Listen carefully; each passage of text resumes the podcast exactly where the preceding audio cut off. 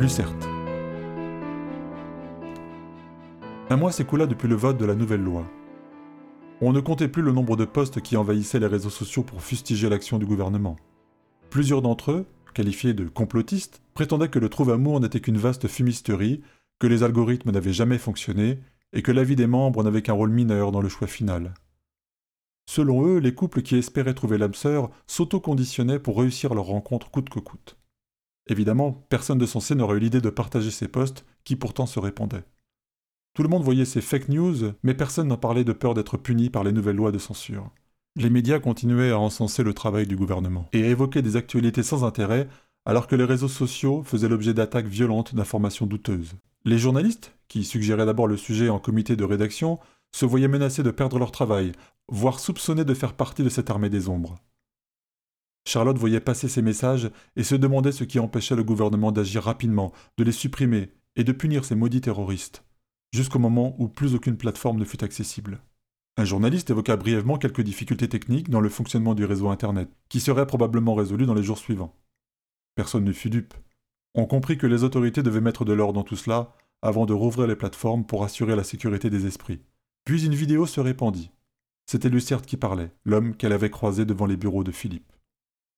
Chers amis, nous nous adressons à vous aujourd'hui pour dénoncer un mensonge d'État, le trouve-amour est une manipulation odieuse du régime autoritaire en place qui muselle vos opinions et canalise vos sentiments. Le pouvoir cherche à empêcher toute contestation pour se maintenir. Il doit être possible d'aimer la personne de son choix, de faire des erreurs, de recommencer, de vivre l'inédit, la passion, sans autorisation.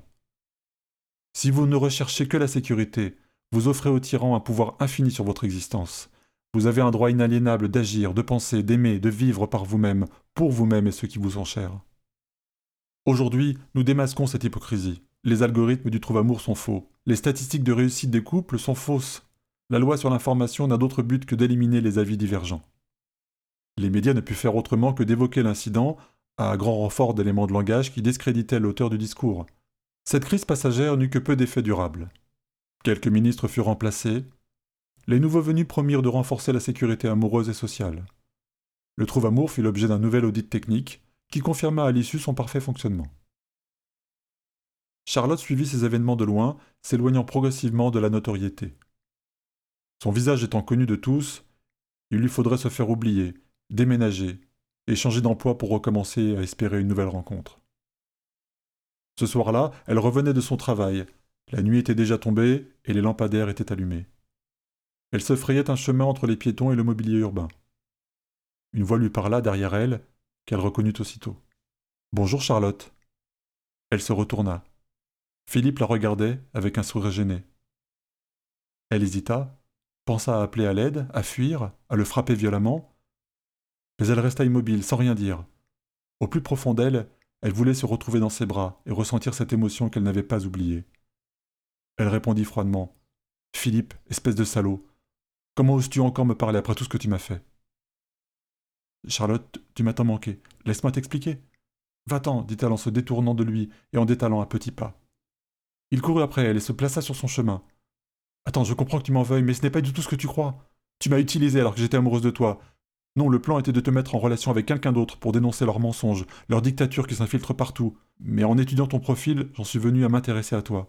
Et quand nous nous sommes rencontrés, c'était si évident entre nous. Je suis tombé vraiment amoureux. J'ai essayé d'expliquer à Luciard que c'était pour mieux maîtriser la situation, mais il a tout compris en me voyant avec toi. Mais qu'est-ce que tu inventes encore? Arrête ou j'appelle C'est la vérité, c'est pourquoi je suis parti avec toi, j'avais tout le monde contre moi.